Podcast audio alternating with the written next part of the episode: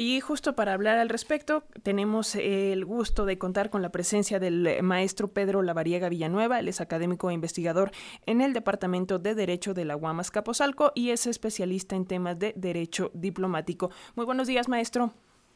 Muy buenos días. Pues Saludos a todos ustedes. Muchísimas gracias por tomarnos la llamada y bueno, pues eh, para comenzar, ¿qué nos dices? Y bueno, sabemos que el Ejecutivo Federal cuenta con, con la facultad de realizar estos nombramientos, ya lo escuchábamos en el, en el reporte anterior, pero nos preguntamos si existen limitantes dado toda la polémica que ha salido en estos días respecto a los postulados. Sí, bueno, esto es, este, como se mencionaba, hace un momento, ¿verdad? Es una facultad que tiene el Ejecutivo, ¿verdad? De, nombrar a los embajadores.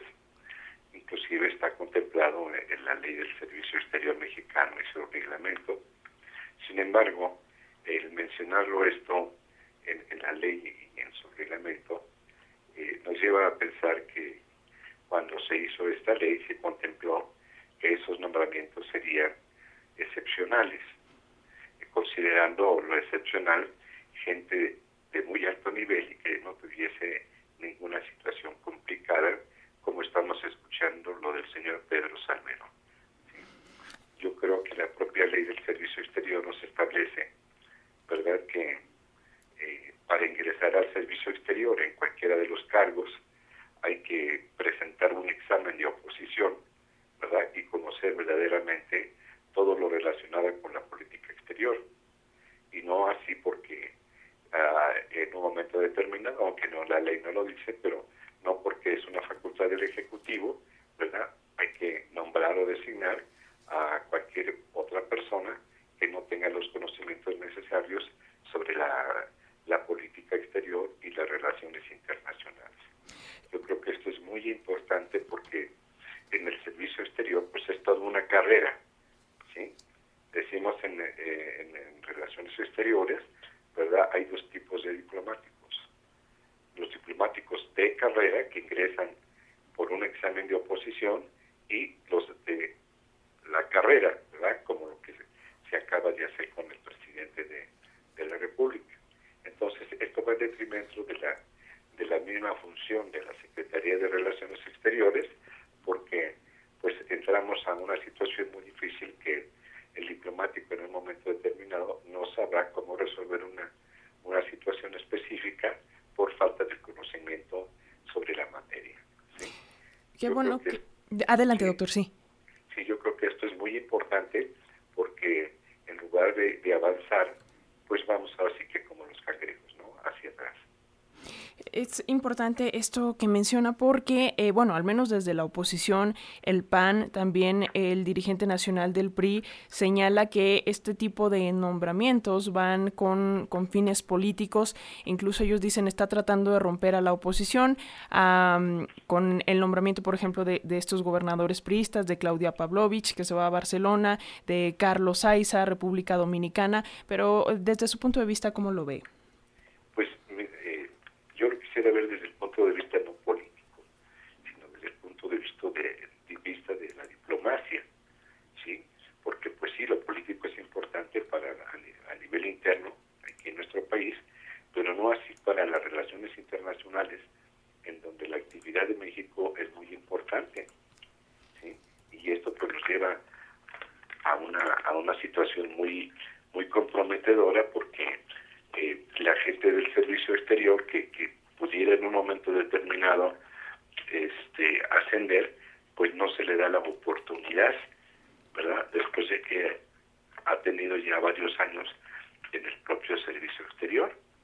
Entonces, esta es la desventaja de cuando hay ese tipo de nombramientos que de alguna manera dañan la imagen del servicio exterior.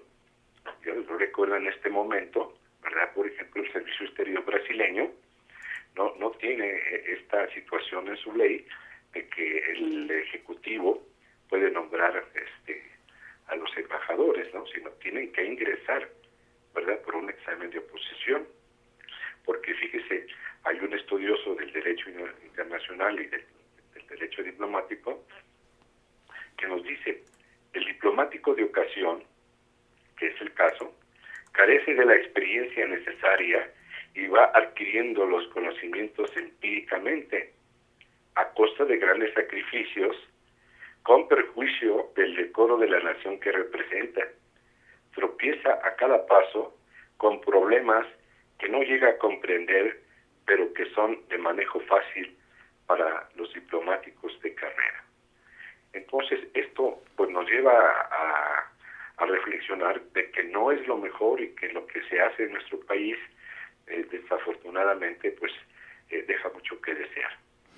Sin duda, eh, doctor. Y bueno, respecto a este tema, también nos, nos preguntamos si, por ejemplo, el país en, en, cuestión puede rechazar o no a eh, los embajadores propuestos. Por ahí se, se desató eh, también la polémica con hace algunos meses con el nombramiento de Kirin eh, Ordaz Coppel, exgobernador de Sinaloa, y se decía, al menos en los medios de comunicación, que el gobierno de España no estaba tan de acuerdo con, con esta propuesta de embajador. Entonces, ¿el país puede o no puede rechazar las propuestas?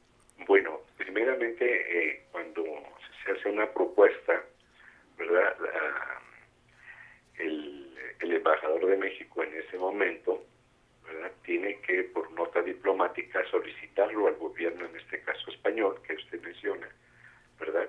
Y solicitar el beneplácito para ese embajador, para lo cual pues envía una serie de documentos, ¿verdad? Que son estudiados en, en el Ministerio de Relaciones Exteriores de España, y ya en un momento determinado, si el Ministerio de Relaciones Exteriores de España considera que no es la persona adecuada, puede negar el beneplácito y no permitir que sea embajador. Claro, eh, esto sería un poquito difícil por las relaciones existentes entre México y España. Sin embargo, sí puede ser posible que, que no se le acepte. Eh, muchísimas gracias por, por esta aclaración, doctor, eh, doctor Pedro Lavariega Villanueva, académico e investigador del Departamento de Derecho de la UAM Azcapotzalco y experto en eh, temas de derecho diplomático. Pues bueno, vamos a estar muy al pendientes de qué decisión se tome en el Senado, si hay o no ratificación de estos personajes y también qué pasa en el tema mediático con las acusaciones, particularmente en contra de Pedro Salmerón. Muchísimas gracias por estos minutitos, doctor. Muchas gracias